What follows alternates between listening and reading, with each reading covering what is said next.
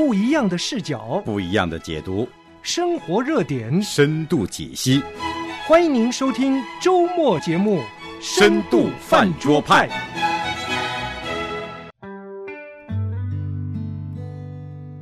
专注在我们在这个地上的天职或者叫呼召，是要把基督是谁传给大家。我们是带着主耶稣基督的身份活在这个世上的。Hello，大家好，欢迎回到深度饭桌派，这里是饭桌派的下半场。那说到下半场，就一定会问上半场是什么呢？对我们上半场实际上讲到了从今天这个世界各处可见的灾难，我们谈到了基督教的末世论。那来到下半场呢，我们就继续来进行这个话题。在我们饭桌上和海伦在一起的呢，有两位嘉宾，我们跟他打声招呼。你好，五月。你好，Helen，听众朋友好。好，你好，阳光。海伦好，五月好，听众朋友好。嗯，大家好。今天我们选这个话题实际上是难度颇高哈，为什么呢？就是第一个，它是一个关于教义里面的一个论啊。我们在上一期在讲了什么什么论，什么什么论啊。一说到这个论，很多人头冒金星，头大呀。这个啊，神学哈，这热爱神学的人可能不头大，但是很多人听的觉得哇，好复杂。对，我们今天讲的其实就是末世论。在上半场的时候，其实我们也在讲末世论是基督教教义的一部分，但它不是最重要的一个部分啊。末世论的功用哈，真的就是让我们呃知道这个世界是有结局的，然后也知道这个世界是怎么有结局的。讲到这儿，我就突然想到启示录哈，我想很多人都查过。我在查启示录的时候，我就听到了有一个小故事，挺有意思的。他说有一群神学院的学生哈。他们就学启示录，有一天晚上就是留在教室里讨论的热火朝天的啊，什么呃末世论呐、前千禧派啊、后千禧派讨论的 唾沫星子就乱发，意气风发哈，那讨论的很开心。然后他们呃一看时间也晚了，就下楼就准备骑着自行车回家了。下到楼下呢，就看到他们那个神学院的门卫，当然神学院的门卫还是有两刷子的哈，看着他们呃就问他们，哎，同学们，你们今天学了什么呀？然后他们就说：“我们今天学的启示录哦，太太好了。”有一个同学就多了一嘴，就问他：“哎，你知道启示录吗？”他说：“我当然知道了。”保安说：“我知道。”然后人家就问：“你那你知道啥呢？”这个保安就说：“我知道耶稣基督赢了。”哈哈哈我觉得特别好，就这句话，我觉得可能有时候我们如果化繁为简的话，啊，启示录真正要告诉我们的就是。耶稣基督最后赢了，嗯，他是那位得胜者，嗯。啊，胜过了罪，胜过了撒旦，胜过了这个世界的阴谋诡计，胜过了所有哈不合神心意的一切，就是他赢了啊！这就自然而然的就想起了我们基督徒想到这个末世应该是怎么，或者末日也好，末世也好，是一个盼望，嗯、是一个积极的盼望，嗯、是一个活泼的盼望，而不是一个恐惧战惊的盼望。对对对，因为我们的主赢了嘛。对呀、啊，那回过头来哈，就是我们既然在讨论这么大的一个啊、教义性的一个这末世论，我来给大家大概介绍一下这个末世论的一个历史发展脉络。简单的哈，我介绍的也不是很全。当然，在这个早期教会的时候哈。在教父时代或者使徒教父时代，实际上这些教父们他们都相信啊、耶稣基督马上会来的，很快就会来的，也确实是哈，因为主升天之前确实也告诉他们。那这个马上会来和很快会来呢，也是借着启示录的这个二十章哈这种对圣经的解释。啊、而来的，所以初代教父基本上都是前千禧派，就是说他们认为耶稣基督来了以后，会在地上建立一个可见的、属于神掌权的一个千年国度。那大概到了中世纪哈，中古时期，随着历史的发展，特别是到了奥古斯丁以后哈，奥古斯丁他的神学是影响了整个西方神学的。他对后来的神学的发展呢和这种拓宽呢，有产生了非常大的影响。那奥古斯丁呢，他是一个无迁徙派，他认为没有所谓的基督在地上掌权一千年啊，他认为耶稣基督借着教会在地上展开的这种传福音的这种世代，直到他再来，这个都属于是啊基督掌权的时代，就没有一个特指的呃一千年。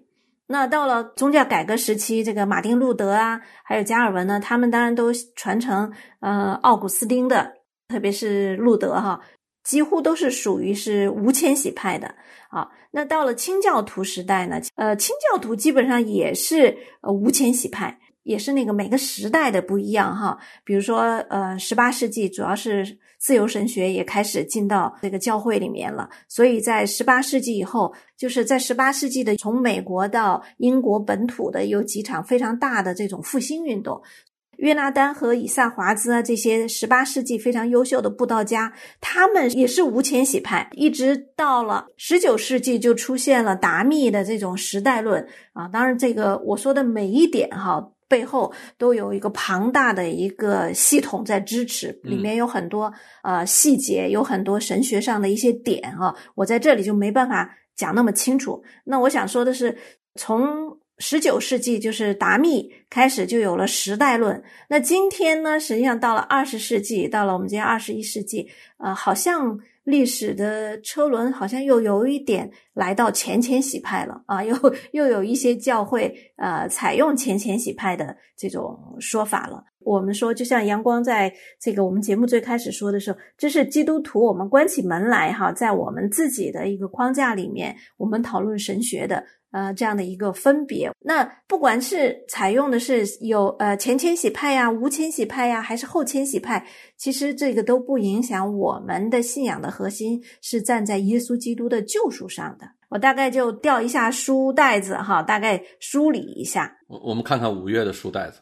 嗯，我的书袋子啊，通常教会里面为什么会出现前千禧？无迁徙，还甚至后迁徙，实际上与教会当时面临的光景是也是相关的。嗯，你看初期教会啊，他们主要是受迫害嘛。特别是受迫害的时候，对吧？他前千禧年，他除了就是 Helen 你刚才提到的，就是啊，耶稣来了以后要在地上掌王权，还有个很重要的就是教会灾前被提，灾前被提，对对对，因为他们在一个大迫害当中，他们这个时候他们就相信这个千禧年是从字面来解释就是一千年，嗯，所以在耶稣的千禧国度下降之前。教会就上去了，可是到后面教会里面的各个方面比较成熟啊，比较蓬勃啊，尤其是中世纪哈，教教权掌权掌权的时候，比较乐观的时候，对吧？我们就说神的国度已经降临了。今年就包括现在，我们也说神的国度已然未然嘛。我好像记得你前面也问过，就是我属于哪个派？如果让我现在站，我偏向于我是无迁徙派。偏向嗯嗯，对，呃，从我的神学经历，因为我最开始接触的其实是国内最保守的那种，就是呃，就是保守的家庭教会，现在基本上都是前前洗派。对对对，前禧派。我我我希望是前前洗派，因为我们这些人都可以在灾前被提。对。其实我觉得，无论你是哪个派，可能到最后面临的主的再来是一样。啊，主不会因为你是这个派就怎样，你那个派就给你怎样的一个通道了啊？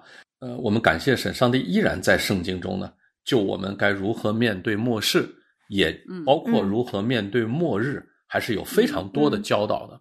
我自己觉得支撑我的呢，并不是呃国要攻打国呀，民要攻打民啊，这些就像汉伦前面说，它是非常宏观的，它是事件性的，对吧？你要是从那个去找踪迹的话。即使你找到了踪迹，你又怎样呢？即使你知道明天是末日，你又怎样呢？对吧？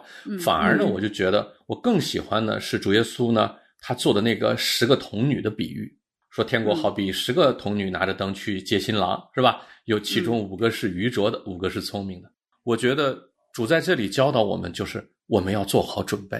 那我们做好的这个准备呢，既不是准备什么发电机啊。农场啊，准备粮食啊，挖地窖啊，挖地窖啊，啊，肯定不是准备这些。当然，刚好那个例子里是准备灯油哈，那个呃，就就不是准备这些物质的东西。对，那准备的是什么呢？第一呢，我们确实在末日到来之前要时时警醒，因为那几个睡着了嘛？对吧？要时时警醒。那么警醒什么呢？并不是说我们要做这些物质准备啊，做这些事件准备。实际上，我们要在生命中做好准备，随时迎接主的到来。一旦主在临的这个事件拉开序幕的时候，那么我们都是警醒的。我们的生命是和主连接在一起的。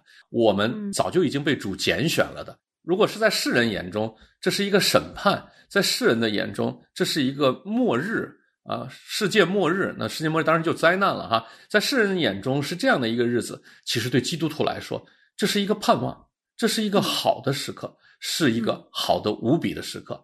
只要我我们的生命和主耶稣是连接在一起的，你是奉谁的名活在这个世上的呢？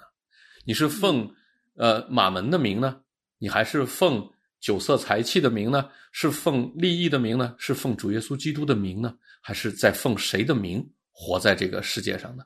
这个是你的生命的印记。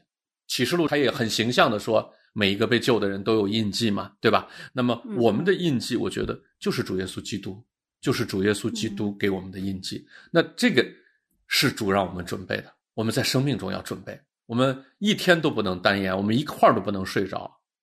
呃，阳光说的是从准备来说哈，我自己对末世我有一个这个看法哈。从我来讲，我就觉得呃不惧怕。嗯，我们现在回过头来看疫情，我们就觉得好像哎呀，疫情真的现在是平稳过渡了。可是我们自己每个人都知道哈，当我们在那个当中的时候，实际上是有不确定性的，我们也不知道会怎么样的，对吧？我和阳光还我们还做过几期这个关于疫情的这个节目。我在其中就有一个体会啊，嗯，我和一个姐妹在讲的时候，就也是疫情期间，她就特别的惧怕。就说怎么会是这样？你看疫情，你看这个今天的这个世界，这个地震，当然就是呃，我想这个圣经当当中说的关于末世的描写啊，有更多的灾难哈，这些都发生，他就觉得特别的恐惧。哎，我就突然就也想到末世论这句话哈，我就跟他讲，我说哎，我说圣经是讲了，当耶稣基督要第二次再来的时候，呃，世界会越来越陷入从物质的来讲，就是。我们眼见的世界是越来越混乱、失序，那道德层面呢是越来越没有底线。神也说了嘛，你们几乎有信德的人很少了。我说，那为什么我们读这段圣经的时候，我们总觉得离我们还很远？为什么它就不能是从现在就开始？也就是说，从现在开始的时候，日子不见得就是越来越好，就是嗯，可能我们眼见的最好的一天。对对 对，就每一天都会是呃末日来临之前最好的呃那一天。为什么就不是从现在开始呢？就是我觉得警醒可能也包括这个。就我们总觉得我们这个时代应该是最好的，那那最坏的时代留给下一代或者再下一代，反正我不见他啊，留到那个时候开始是比较好的。可是为什么？我们不能说这个末世的光景、末世的这种灾难、末世的这些激荡，为什么不会就从我们这个时代开始呢？我觉得，如果我们有这样子的一个坦荡的话和接受的话，我们就啊也不会有多大的惧怕了。就像阳光说的，可能是一件好事儿，因为主来的日子更近了。你们在分享的时候，我想到葛培里的女儿啊，葛安妮。三月十五号是美国的国家祷告日，他在上面有个祷告，其中他那个开场他是这么说的：“他说，父神，在一个饥荒、洪水和火灾的世界中，我们选择抬头仰望，看到你坐在荣耀的宝座上，掌握万物，拒绝惧怕，而选择相信神。”就是我把他的那个开头浓缩了一下，不是他的原文啊。但是就说这就是我们一个基督徒面临。灾难的一个一个态度，为什么我们不惧怕？因为我们我们有神在里面。洪水泛滥之时，耶和华耶和华坐着为为王。对对，所以末世来讲，对不信神的人，确实就相当于一个个体的死亡。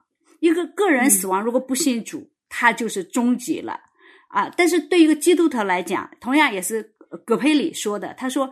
当你们听到啊哪一天说葛培里死了，你们不要相信，那是他的新生命重新诞生的时候。那这是小的一个基督徒个人，从一个大的一个我们人整个的生存的一个宇宙来讲，地球来讲，如果我们不信神的群体，不信神的人，这个世界的末日，这个末世就是没有指望，就是个终结。但是对我们基督徒群体来讲，是一个新生命的飞跃，从这个老的世界回到一个新天新地，对吗？嗯，对。所以从这个角度，所以我们就不应该是惧怕，也不应该去很多的。去想，就像刚才阳光举的例子，去准备一个农场哈，你那个小世界又怎么样呢？如果 如果真的末日来了，难道你这个地方就专门为你撇这么一块，让你一个人独处吗？我们说跟上帝在一起的时候，才真正是天堂。如果主耶稣再来的时候，就给你撇一块小园子，耶稣带了其他人走，我觉得这个地方就变成地狱了，对吧？是，所以我觉得，就基督徒面对末世。刚才阳光说警醒啊，当然是这也是圣经说的警醒啊。我我觉得什么叫警醒呢？就是注目在耶稣基督身上，然后专注在我们在这个地上的天职或者叫呼召。嗯，是的，是的。呃，刚才海伦说到疫情期间他和一个姊妹的一个对话，一下子就让我想起来，在有相当长的一段时间，除了我们抬头仰望主的那时刻，其余我们看看周围。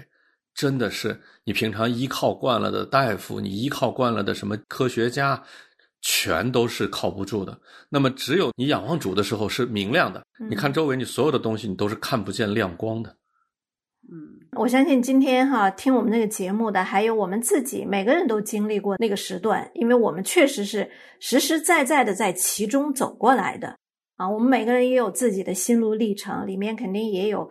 啊，各样的场景变化，心呃心路变化，我觉得这都不要紧。这个就是我们呃积累我们一个学习在这个当中如何过基督徒的生活的一个经验。我觉得就是一个经验。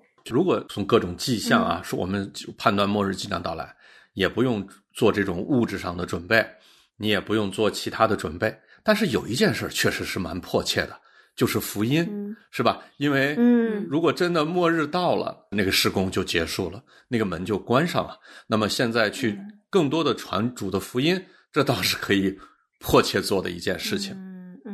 你说这个话，我还要回到你最开始啊讲的，有些基督徒在群里就是说，呃，用一些可能。呃，比较是我们基督教里内部的话语哈，能听得懂的话一讲，使得一些人产生抵触。其实我反而觉得没有问题。第一，我们不揣测动机哈；第二个，从传福音来讲，我觉得就像你说的，我们传福音有时候也是借着讲这种神的审判和末日的来临来敲醒有些人啊。当然不是我们自己敲醒哈，是神借的这个话语。我明白你的意思，就是一句话出来的时候，一定有些人受用，一定有些人不受用的。我倒觉得不用特别的，呃，就是啊，基督，我们是不是呃，一一在说这种末世的，在说灾难的时候。我们是不是要特别小心啊？啊，就是或者甚至是到一个地步不说呀？我倒是觉得，嗯，不需要太过专注在我该说和不该说这上面，反而就是你祷告，你神带领你这样子讲，你就大胆的讲，也可能神透过你的话语能得着那几个啊该得着的人呢。嗯。那有些有些人被吓跑了，那那也没关系啊。对，就像当年约翰在旷野里呼喊一样啊。对呀，嗯嗯，他有这样的一个情况，不是说得罪人不得罪人的问题。第一呢，在我们现在交流的这个平台呢，是一个非常受限的平台，它叫微信，是吧？微信，尤其是在群里聊天的时候，就。你一句我一句，谁也不知道谁的前言，谁也没有心思去听谁的后语，对吧？而且互相呢也没有一个持续的观察。我们这个福音，我们不能说我们说下一句话我们就走了，会让这个听到这些话语的人呢，是不是会有人说啊？那真的，真的这就是上帝的审判？那我赶紧去找本圣经看一看，呃，上帝到底是怎么回事？这个我觉得可能有点过于理想化了。大部分人会。产生一种惧怕和反感，当然是我们的揣测了。我们是觉得，其实他们说的那些话，即使我们关上门讨论，也是有待商榷的，也是有待商榷的。或者是不是应该这样的讲？即使传福音的话，也要传全辈的福音。对对，它是不完整的。就你不要拿一个对，就只言片语或者丢一句呃一句话就下来，然后嗯，对。让人摸不着头脑，就是你传全辈的福音。这全辈的福音不仅包括你讲全辈的福音，也包括你自己在现实生活的实体里面，你有更多的这个关心呐、跟进呐这些，对吧？我们传福音，你说全备的福音，这非常重要。其实现在很多的时候，教会我们传福音带来两个问题，就是一方面是成功神学。对吧？嗯，就好像把耶稣变成圣诞老人了，上帝就是我们的仆人，随叫随到，给我们来带来各样的物质上、精神的好处。要不然呢，就是恐吓。所以，呃，也也可能是不一定是用恐吓，主观上倒不一定。我相信很多基督徒不是故意的恐吓，而是这些信主的人本身，他们用一个单纯的热情，自己没有真正对这个福音比较了解。就像我们前面讨论了很久，其实末世论是不是个重要的教义呢？是重要，但是我们更重要的是要把三一真神，是要把基督是谁传给大家，对吧？等到这些东西都好了以后，然后才有条件的情况下再传福音。就是我们传福音的时候也要分清什么重，什么轻，对，什么在前，什么在后。就是完备的福音是非常非常重要的。就刚才五月说的，呃，潜意识的用一个目标来做一个诱惑，要不然就是用一个恶果去做一个恐吓。这样呢，其实呢，最后呢，会导致在这个人信主之后，或者是似信非信的时候，产生非常多的征战啊。我们曾经开过玩笑嘛，信基督得永生，没人来。标语上的字被雨水冲刷了以后。成了信耶稣得水牛，人都跑来了啊！实际上，我觉得信耶稣得永生也好，信耶稣得水牛也好，你如果我信这位神，不是因为这位神他的美善，不是因为这位神他真真实实的和我有关系，他是我的缔造者，他也掌握着我的生命和未来的话，我仅仅是从天国去讨论这个神的话，那我就就会。在心中不停的盘算，我信到什么程度就可以去天国了呢？天国到底能好到什么样子呢？天国是不是真的存在呢？那个张三他没我给教会捐的钱多，他是不是能去天国呢？我做的坏事比较多，我能不能去天国呢？就这些我们华人基督徒里经常讨论的这些问题，一次得救永远得救吗？对吧？那我到最后又又做了很多坏事怎么办呢？就这些都来了，都成了一个和天国的交换的这样的一个讨价还价。而忽视的是神真正的荣美，神的生命和我们的连接。你信他是因为他是神，那你能够去天国是因为你信他而得来的。但是我们是谈到啊，我们在传福音的时候，以及我们基督徒平常的言行的时候，我们还是要很注意的，因为嗯，对，我们是带着我们的身份活在这个世上的。你是以谁的名活在这个世上的？我们是带着主耶稣基督的身份活在这个世上的。我们既不要让让人认为我们是装神弄鬼的，那么我们更要向他们展示的是，我们我们的神是一位真神，是这个世界上唯一的真神，是创造这个世界的神，是掌握着这个世界未来的神，这个是我们要真正的介绍给世人的。其实反过来，当你真正的信神是这位呃美善的神，神是掌管这个万有、创造世界、终结这个世界的神，那面对末世的灾害或者是越来越败坏的世界的时候，其实基督徒也是心里头有安慰的，其实也是没有惧怕，因为你信的神是怎样的神，你知道你信的神是怎样的神，所以你就能坦然去面对这个世界。狂风暴雨，或者叫做疾风骤雨，嗯，就是我们回过来讲这场灾难啊，无论是火灾也好，无论是疫情也好，不管怎样，我们泛指所有的历史的大中的大灾难，我觉得有两点，我们今天最起码是把它理清楚了。第一个就是说，神知道不知道？神一定是知道的，对吗？甚至我们也可以说，从宏观最大宏观的角度。神是亲自参与或者允许的，但是知道和允许不等于惩罚本身，这个这个不一样。然后，而且惩罚，即使是惩罚，也在乎，就是说，有的时候任凭本身就是一个惩罚。我想到一个例子，就好比说，一个一个炉子已经着的正旺的不得了，一个小孩非要去摸那个炉子，那妈妈是知道你摸上去那个手是要烫坏的。那妈妈可以说你不能去摸，你摸了以后就要烫坏了。那这个时候小孩坚决去摸，摸了以后手烫坏，你说是妈妈的惩罚呢？是不是妈妈的惩罚？是妈妈的保护呢？对，妈妈的教训，是妈妈的教教训，这就是第一教育。对，所以这个时候神是一定知道的。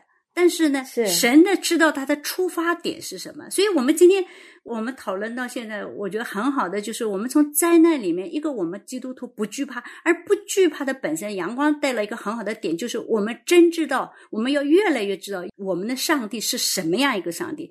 当我们知道他是至善至美，知道他的性情以后，我们自然知道他所有的，哪怕是在。借着这些啊表象灾难的东西，背后是一种保护，背后仍然藏着一个善。就包括刚才你说的，疫情当中更多的人信主，其实九幺幺也是这样的。我到现在还记得，当九幺幺出来的时候，不知道你们两位记得不记得？布什是第一个赶到现场的是是读的诗篇二十三篇，引起整个的美国祷告的。那你说中国经历了很多事情，还有包括我们历史上的所谓的大觉醒，每一次的。都是好像在最困难的时候，也是基督徒的整个最复兴的时候，嗯，对吧？对，所以这个灾难当中可以看出神的美意。嗯，呃，我们说起惩罚来，如果我们真的认清楚啊，我们是怎样的，神是怎样的，那么任何一个惩罚，再严厉的惩罚，都是该有的，也都是该得的，没有什么冤枉的。对对对，上帝的任何一个惩罚，它都都是在他的拯救计划之中的，整部的一个计划。就是神的拯救的计划。那么被救的这些人，当救主真的来的时候，有什么惧怕呢？所以，他等于不是为了惩罚而惩罚，他惩罚的后面是为了救，对吗？这个是个不同的点。我觉得刚才五月哈也总结了，阳光也总结了。那行，我也总结两句吧。啊，这个我总结就是，我们谈了那么多，比较确定的就是，第一个，这个世界是有终结的，就是一定会。嗯，对，而且它的终结是在耶稣基督的审判里。嗯，第二个呢，就是神是美善的。嗯，我们在末世的基督徒也要用常识在这个地上生活。呃，没有惧怕，全然交托，充满盼望。据说哈，马丁路德说过一句话，但是据考说这句话不是他说的。虽然不是他说的呢，我还是想说出来，就是即使明天是耶稣基督。要来的日子，今天我也要出去摘下一棵苹果树。呃呃，虽然不是马丁路德说的，但这句话我觉得挺好。他这句话实际上更加强调的，其实就是呃，我们基督徒在这个世界上有我们的责任的。嗯，对，即使明天是世界的终局，那今天我仍然要完成神在这个世界托付给我的责任。我觉得阳光，其实你前面用了一句话很对，就是我们基督徒一方不能让人觉得是个神棍、神道道的，我们对吧？我们是一个常人，我们是个全人，我们是一个健康的人。应该说，我们应该比不信主的时候应该活得更正常才对。嗯，对，嗯，对。好的，那我们今天那个末世论哈，我们三个就聊到这儿。嗯，当然末世论呢是一个呃非常宏大的一个话题，里面也有很多的派别哈。呃，我们今天呢不是一个神学讨论，我们今天是一个呃这个观点的分享。嗯，如果听众朋友们你们自己对末世啊、末世论啊和和基督徒怎样面对末世有什么想法呢？也欢迎来电来信和我们分享。那深度饭桌派呢？咱们是周周见，今天就到这里，我们下次见，再见，再见，再见。亲爱的听众朋友，您也想来饭桌聊聊吗？您对我们的小小饭桌有什么反馈或建议呢？欢迎您联系我们，我们的电邮地址是饭桌派的汉语拼音全拼艾特良友的汉语拼音全拼。点 net，也就是 f a n z h o u p a i at l i a n g y o u 点 n e t。您也可以直接给我们发短信，幺三二二九九六六幺二二，请您在短信内容的开始先写上“饭桌派”，我们就能互动和交流了。我们在饭桌上等你哦。